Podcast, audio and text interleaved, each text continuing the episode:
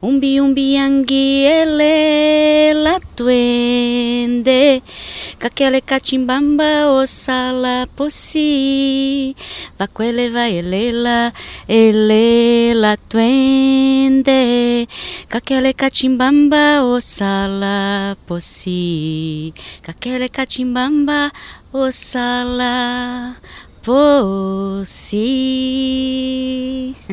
Maria Odete Pinheiro canta e explica-nos o significado deste tema Umbi Umbi. O umbi umbi é um pássaro que há em Angola, um pássaro enorme, muito elegante, muito bonito, que voa muito alto. E diz a, a lenda que o umbi umbi estimula todos os outros pássaros que enfim, voam mais baixo, a voarem mais alto, porque a vida é muito mais bela vista lá do alto. E eu, eu sinto-me um biumbi, gosto de voar alto sempre. É esse o espírito que os portugueses hoje em dia têm em Angola? Sem dúvida. Eu, enfim, falo um pouco por mim, mas eu creio que é que esta, enfim, esta geração de portugueses que está aqui, eles uh, querem voar alto e, e por isso vieram até aqui, este lado do Atlântico, onde há tanta coisa para fazer e onde é possível sempre acontecerem coisas extraordinárias e inéditas e inesperadas. E isso acho que é uma grande motivação que, que traz as pessoas aqui para esta terra.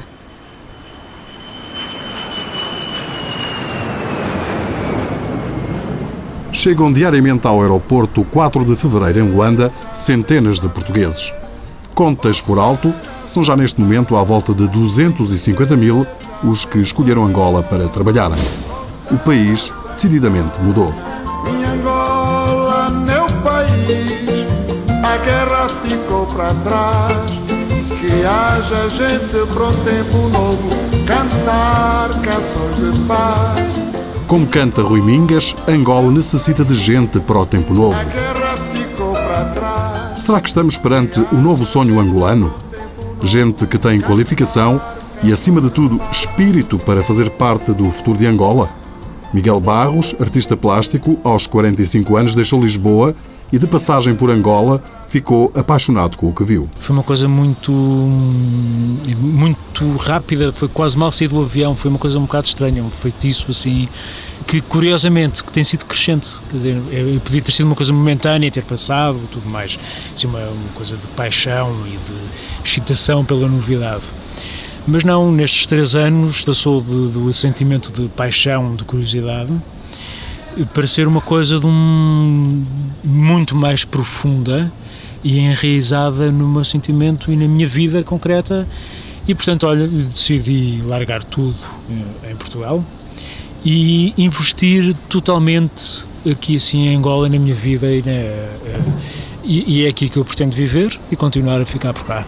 Maria Odete Pinheiro, editora e diretora adjunta do Jornal de Saúde de Angola, já tinha vivido neste país e há quatro anos regressou para não mais sair. Eu vivi aqui os primeiros 23 anos da minha vida.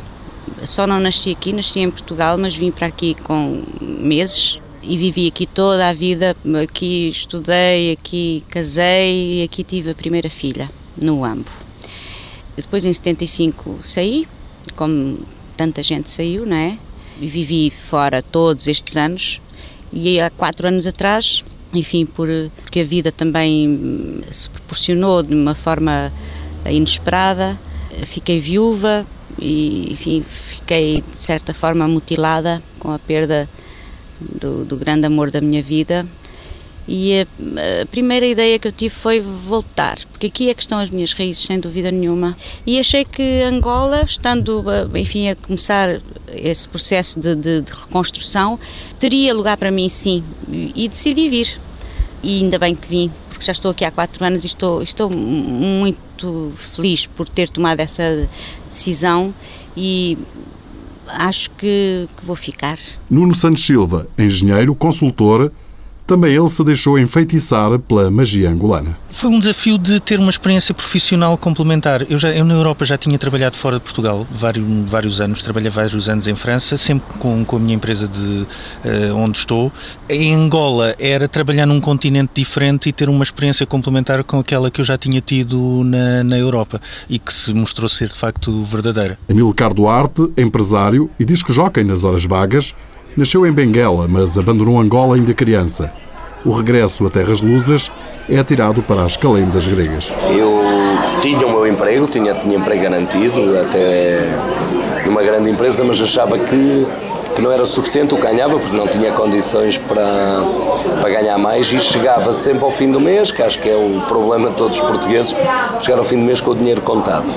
Então decidi arriscar uma nova oportunidade e, e vir para Angola. Vim representar uma grande empresa, vim para diretor de uma grande empresa de importação e distribuição de vinhos, se calhar a, maior, e com isto aprendi, aprendi muito. Eu já tenho experiência dos vinhos há 20 anos, mas com isto aprendi muito e achei que estava na altura de começar por mim próprio e despedi-me há cerca de um ano, não chega, e montei a minha própria empresa. Noutro registro, Leonor Souza, diretora da Escola Portuguesa de Luanda, perfeitamente inserida na sociedade angolana, diz que a imagem do português que enriquece facilmente em Angola só é vista por quem vive em Portugal. Quando eu chego a Portugal e digo que estou em Angola, ah, em Angola, sim, ah, deve ganhar muito dinheiro. Pronto. Algumas pessoas sim, outras não, não é? Mas acho que há mesmo esse sonho, o sonho do Eldorado. Agora toda a gente quer vir para aqui porque acha que vai enriquecer logo assim eh, quando chegar cá com vencimento principesco e com condições assim que não existem mais parte nenhuma do mundo. Portanto, eu acho que isso existe em relação às pessoas que não estão cá, não é?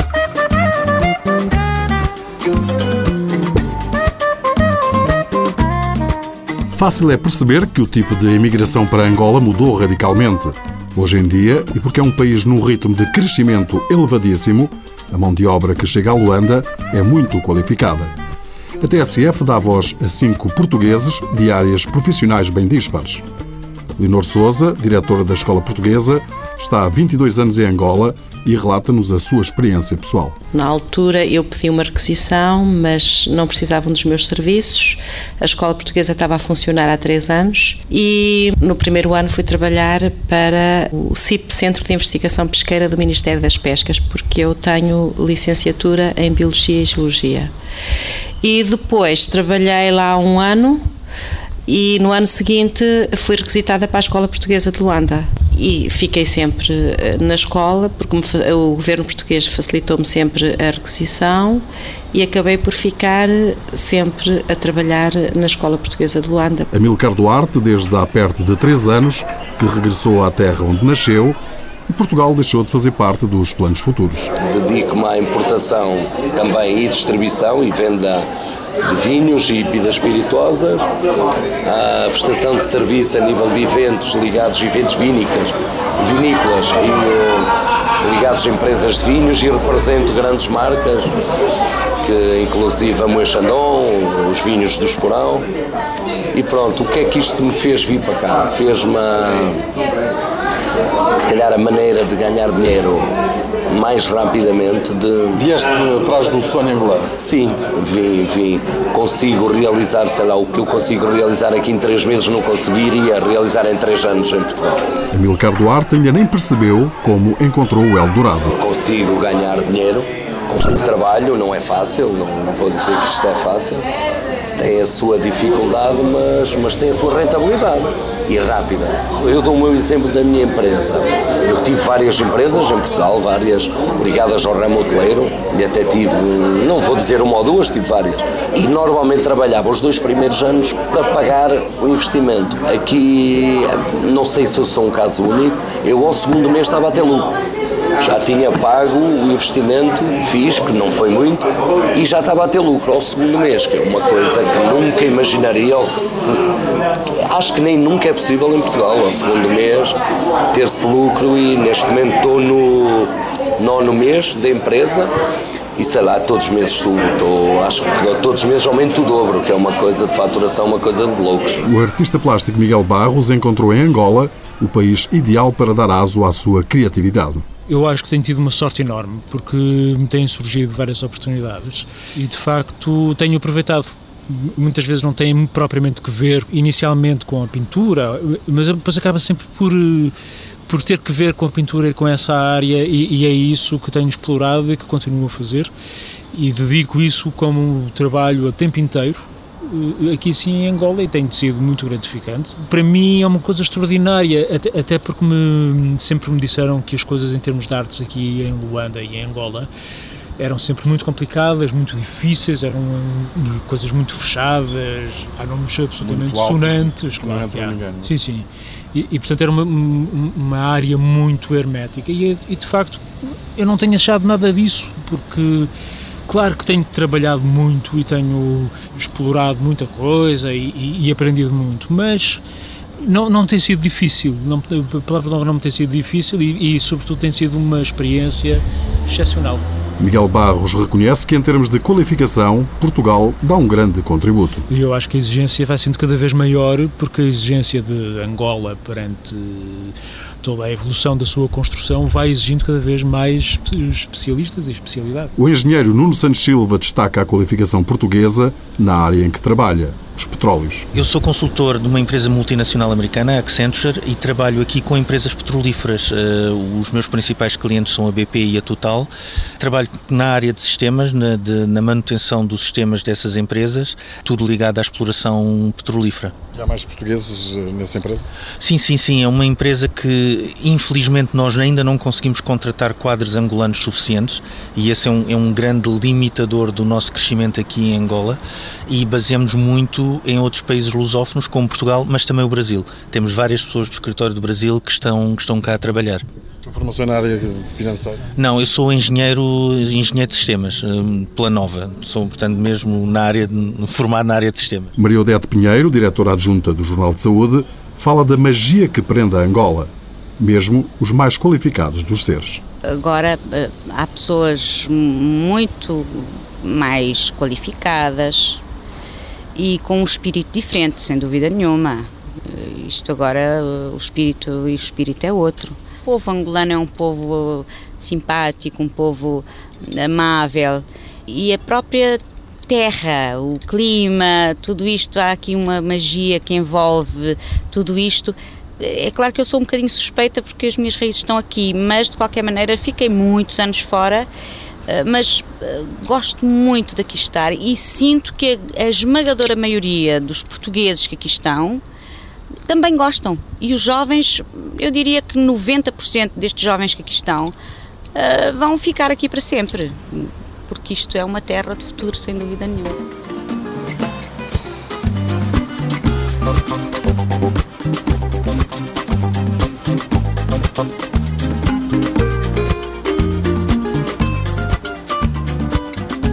Angola tem um potencial de crescimento reconhecido pelo Banco Mundial as últimas previsões dão conta de um crescimento de 7,6% do PIB este ano e 8,5% no próximo ano de 2013. Percebe-se a aposta na qualificação. Agora, importa perceber se basta ter um canudo para conseguir viver em Luanda a voz aos convidados da TSF. Saber aceitar bem os outros, saber aceitar a diferença. Uh, acho que nós aqui aprendemos muito sobre a forma como lidar com as pessoas, não é? Portanto, é preciso sabermos aceitar a diferença, o outro é diferente, porquê? Portanto, as culturas são diferentes, temos que respeitar, para sermos respeitados também. Uh, aqui aprende-se muito isso é o espírito das pessoas, quer dos angolanos, quer dos expatriados. Porque todos nós temos problemas, todos nós passamos por situações complicadas e ninguém se queixa. E não só ninguém se queixa, como se faz questão de aproveitar o bom que tem, mesmo quando não há água, mesmo quando não há eletricidade, ou mesmo quando ficou sem carro, porque o carro ficou preso na, na revisão durante duas semanas. É essa capacidade de aproveitar o bom que a vida oferece, independentemente das dificuldades, que é o melhor que, que Angola tem.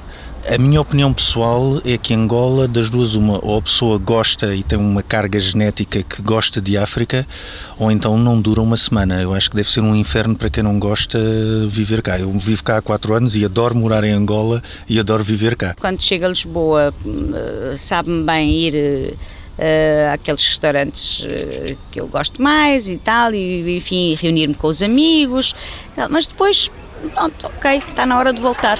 É aqui, é que é o meu lugar. Eu até já me chamo um bocadinho africano, porque, porque pronto, gosto, gosto, dou-me bem com muita gente aqui, dou-me muito bem, estou muito bem bem inserido na sociedade, porque com, como eu disse, com a música, com os vinhos, represento marcas premium, isso é muito importante, porque hum, sou sempre conectado com, fui durante muito tempo, fui o diretor de uma empresa que era a responsável da, da Moe Chandon, então ainda hoje sou conectados como homem da Moe Chandon e claro, são marcas que, não quero dizer isto, mas se calhar que põem um tapete vermelho entrada em qualquer sítio e, e vejo-me a, a ter benefícios com essa minha função e que ainda hoje trabalho com essa empresa até.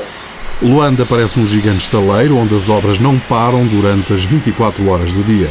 Nota-se a pressa em terminar umas e começar outras. Essas coisas vêm complicadas, é melhor a gente ir para Angola. Se calhar é melhor. Yeah. Está, está livre ali. Essa gaja que está ali fechar. É, é melhor a gente mudar, porque se a gente meter aqui nunca mais vamos passar. O caos no trânsito e outras contrariedades são também destacadas pelos convidados da TSF. Vamos então juntá-los e saber quais os contras de viver em Luanda. Amilcar, Maria Odete, Miguel, Leonor e Nuno. Digam-te sua justiça. É complicado viver aqui no dia a dia, porque pronto, quem, quem conhece a realidade de, de Luanda, que é a cidade onde eu estou, é caótico, o trânsito é uma coisa de loucos, é, é difícil, muito difícil. Mas como disse, é muito bem remunerado. É uma cidade com cerca de 6 milhões de pessoas, é uma cidade em crescimento brutal, em construção de tudo e tem problemas complicados de ordem de eletricidade, abastecimento de eletricidade, de, de abastecimento de águas. Portanto, esse dia a dia a gente aprende a gerir isso e, e, depois faz parte do nosso dia a dia. Por exemplo, podemos estar uma, lá, três dias sem eletricidade, temos o gerador, tem que saber gerir o gerador, estar de horas aceso e, e, não todo o tempo. Quanto à água, há que saber onde é que se vai buscar água, os caminhões cisterna, enfim. Portanto, tudo isso passa a ser tão natural como outro tipo de vida qualquer noutro país. Mas também se passa a dar mais valor às poucas coisas que se conseguem ter, não é? Aquilo que nos faz falta para o dia a dia, o essencial. Sim, aquilo que se aprende aqui assim, nesta terra, é que de facto o essencial para nós, para o nosso dia a dia, da nossa vida, é tão pouco que tudo mais que nós possamos ter a mais para além do essencial, e quando eu digo essencial é mesmo essencial, é água, é luz, é a forma de poder cozinhar e de manter os alimentos no frigorífico, portanto, são coisas muito básicas, que qualquer mais outra coisa que possa existir, digamos que é um luxo que temos que tratar bem e acarinhar, porque amanhã podemos não o ter. E, e, e, portanto eu acho que aqui assim a grande aprendizagem que se faz em Angola e, e em Luanda, que é onde eu vivo, é aprender que realmente a vida, o que vale a pena na vida é vivermos o, é a sensação de se acordar e de saber que se está vivo e pá, mais um dia de oportunidades e mais um dia para se construir alguma coisa de boa e de positiva. E, e portanto é pensar que o essencial da nossa vida, efetivamente, é que estamos vivos. Isto há algumas coisas eh, menos simpáticas, mas até essas coisas menos simpáticas, como a uh, falta de energia, a falta de água, enfim, essas, essas coisas, enfim, uh, alguma a falta de, de, limpeza nas ruas e de, de, de ordem, digamos assim. Mas uh, também isso dá alguma, algum movimento diferente às nossas vidas e uh, acaba por, por ser uma coisa que tem, tem a sua graça. Eu, eu vejo isso dessa forma. É verdade quando a pessoa diz em voz alta esses problemas são faltar a energia ou faltar a água, ver essas coisas quem gosta de cá viver, isso depois torna-se um jogo, é um desafio. A pessoa sabe que não vai ganhar sempre. Eu já tive dias sem água mas também é uma felicidade enorme. É um, parece que ganhamos o Euro Milhões quando finalmente conseguimos que o caminhão da água chegue a casa ou quando finalmente arranjamos o gerador e temos o apartamento com, com eletricidade do gerador. É, isso, é, nós dizemos vicissitudes ou problemas, mas em boa verdade acaba por ser um jogo e até lhe digo que é bastante divertido, é muito interessante. Hoje as dificuldades prendem-se mais com o trânsito, com. são dificuldades dessa natureza. Falta de luz, falta de água, é outro tipo de dificuldades na altura também havia essas dificuldades. Hum, o samba, samba é canuco de rua.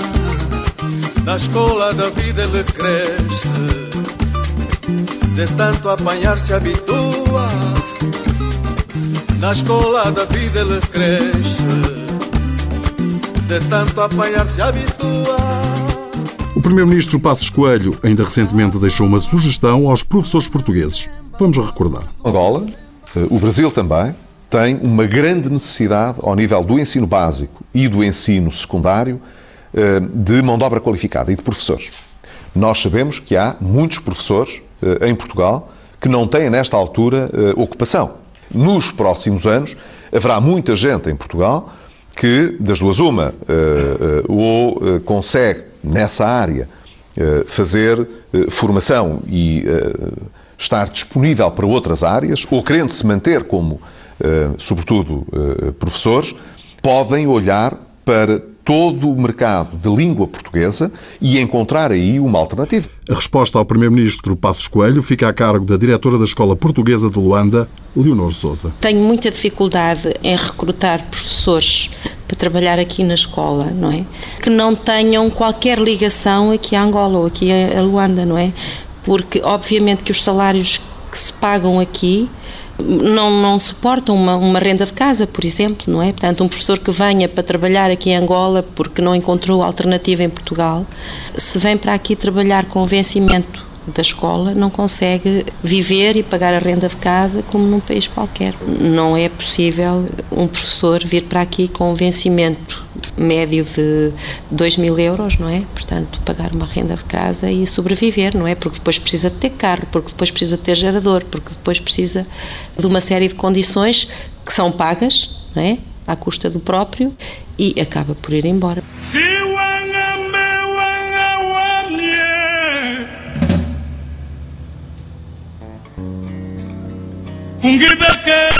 Kwa Santana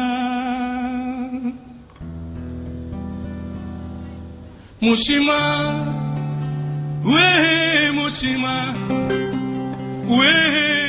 Mushima. Angola transformou-se num sonho para muitos portugueses, uma oportunidade para quem não consegue trabalho em Portugal. E chegar a Luanda é ver e vencer? Se a pessoa vem por conta própria, até conseguir começar a ganhar dinheiro, tem que ter uma capacidade de se aguentar durante, durante muito tempo. Os quartos de hotel aqui, só para falar disso, andam sempre à volta dos 500 dólares por dia.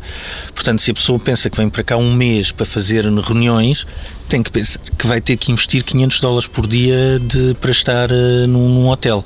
E, portanto, lá está esse esforço e essa capacidade de, de conseguir uh, gerir esse esforço para depois conseguir também ter o benefício é essencial para quem decida vir para cá. Luanda é considerada a cidade mais cara do mundo.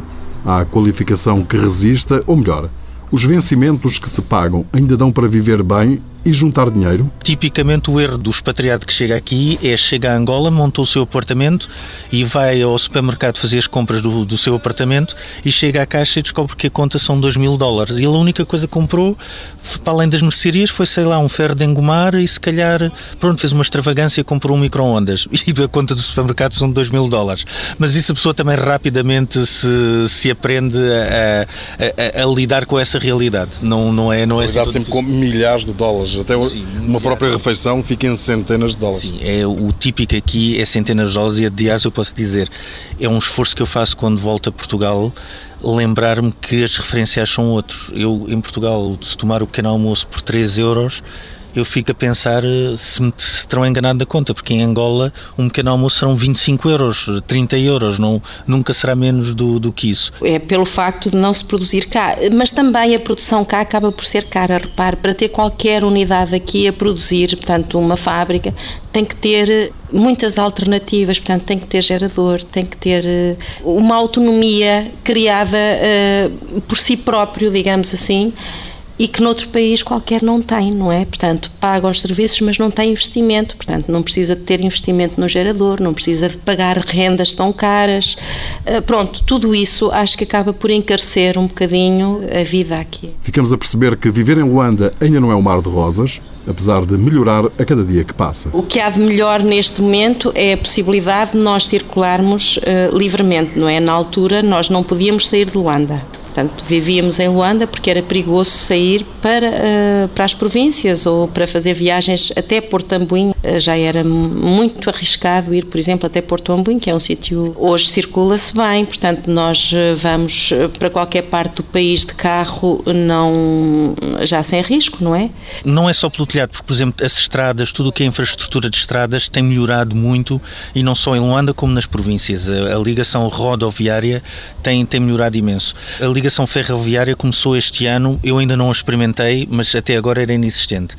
Eu acho que neste momento um dos principais problemas de, da cidade de Luanda, principalmente, é a eletricidade, porque aí sim não há razão para não se ter já investido no, não só na quantidade da produção, como também na qualidade da distribuição. A água é mais difícil porque requer levantar estradas, construir esgotos, tudo muito subterrâneo, mas a eletricidade é de facto, eu acho que é um bocado falta de atenção uh, aqui em Angola, que já podia ter sido dado mais nessa matéria. Se a grande maioria dos portugueses está bem, como temos ouvido, há quem se queixe da crise que Portugal atravessa.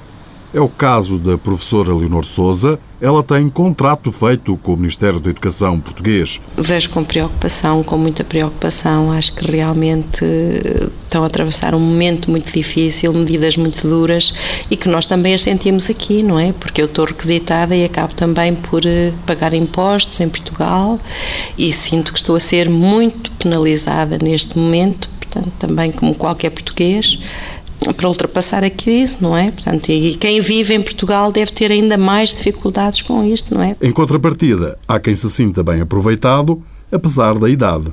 Caso de Maria Odete Pinheiro. Aqui houve um chip qualquer que me trocaram e que ficou ao contrário, porque as pessoas, quando vão para, para, para mais velhas, deixam de trabalhar e eu, eu cada vez trabalho mais, mas isso para mim significa um valor acrescentado. Eu sinto-me muito bem desta forma e, e, sinto que isso me tem rejuvenescido até de alguma forma e, e estou satisfeitíssima. Tenho aprendido imenso a nível profissional e a nível pessoal sinto-me hoje muito mais rica como pessoa porque estou a viver um momento histórico, a participar de um momento histórico que é a, reconstrução de uma nação, enfim, tudo, tudo isto é tão novo, há tantas oportunidades de fazer tanta coisa importante e, e que me motiva imenso, estou, estou muito, muito, muito satisfeita, não penso sair daqui, acho que isto é, sempre foi a minha terra e agora mais do que nunca.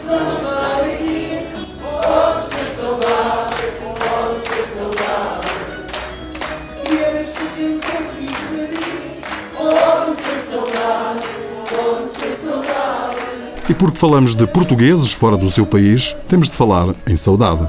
Será que está bem presente a saudade no seu dia a dia? A saudade é, é, é algo que, que, os portugueses sentem sempre. Tá, quando estão afastados. Isso é uma crueldade muito grande porque a resposta eu tenho que dizer que não.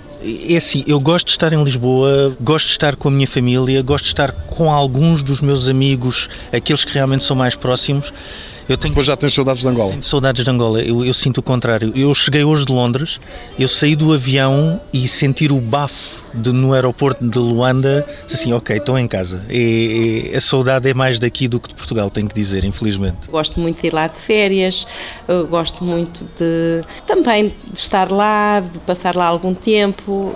Também sinto saudades de Portugal. Saudade faz parte da minha pintura, do meu dia a dia como pessoa, no meu dia a dia propriamente dito, não faz muito, porque como eu tenho muita gente em Portugal que, que gosto e tenho saudades, a saudade é sempre muito diluída por toda a gente, portanto nunca está muito concentrada e não é sempre, não é assim uma coisa muito grande, ai que sofrimento, porque só é aquela pessoa. Não, está, está muito diluída e portanto é uma saudade agradável e boa. E essa saudade acima de tudo de pessoas, portanto, do país em si? Tenho muitas saudades do país. É. Uh, curiosamente, tenho muitas saudades, por exemplo, de, de, de, vez em quando tenho muitas saudades de Lisboa e de passear. Eu passei muito a pé. Mesmo aqui em Luanda, faço aí 10 km por dia a pé, por todo lado, e na Bahia, por todo lado, porque me faz bem. E em Lisboa sempre tive esse hábito. E tenho saudades de passear no Chiado, de passear no Bairro Alto, no Príncipe Real, assim, naquelas zonas que fazem parte da minha vida. Eu, eu não sinto saudades de Portugal eu sinto saudades, muitas dos meus queridos que lá tenho. Tenho, tenho os filhos, netos, e, E, enfim, tenho a minha mãe ainda, que, que ainda está viva. E sinto saudades dos amigos, obviamente. Tenho lá muitos amigos. Mas também tenho aqui, que já fiz muitos amigos e de alguma forma as saudades são, digamos que amenizadas, são compensadas enfim, pela presença país, de todos os amigos. Do país em si. Mas de todo de todo. Eu vou lá com alguma frequência, sei lá, de 3 em 3 ou de 4 em 4 meses, conforme o trabalho me permite. Mas uma semana basta para eu matar as saudades daqueles que, enfim, me fazem alguma falta, porque eu sinto falta das pessoas, não é de, da terra. Não, não, sinto, não, não sinto saudades de Portugal, de todo. Pelos vistos, a maioria dos portugueses bebeu a água do Bengo. Convém explicar que um velho ditado angolano diz que quem beber da água do rio Bengo ficará para sempre ligado à África e nunca mais de lá quer sair. Vou levar-te comigo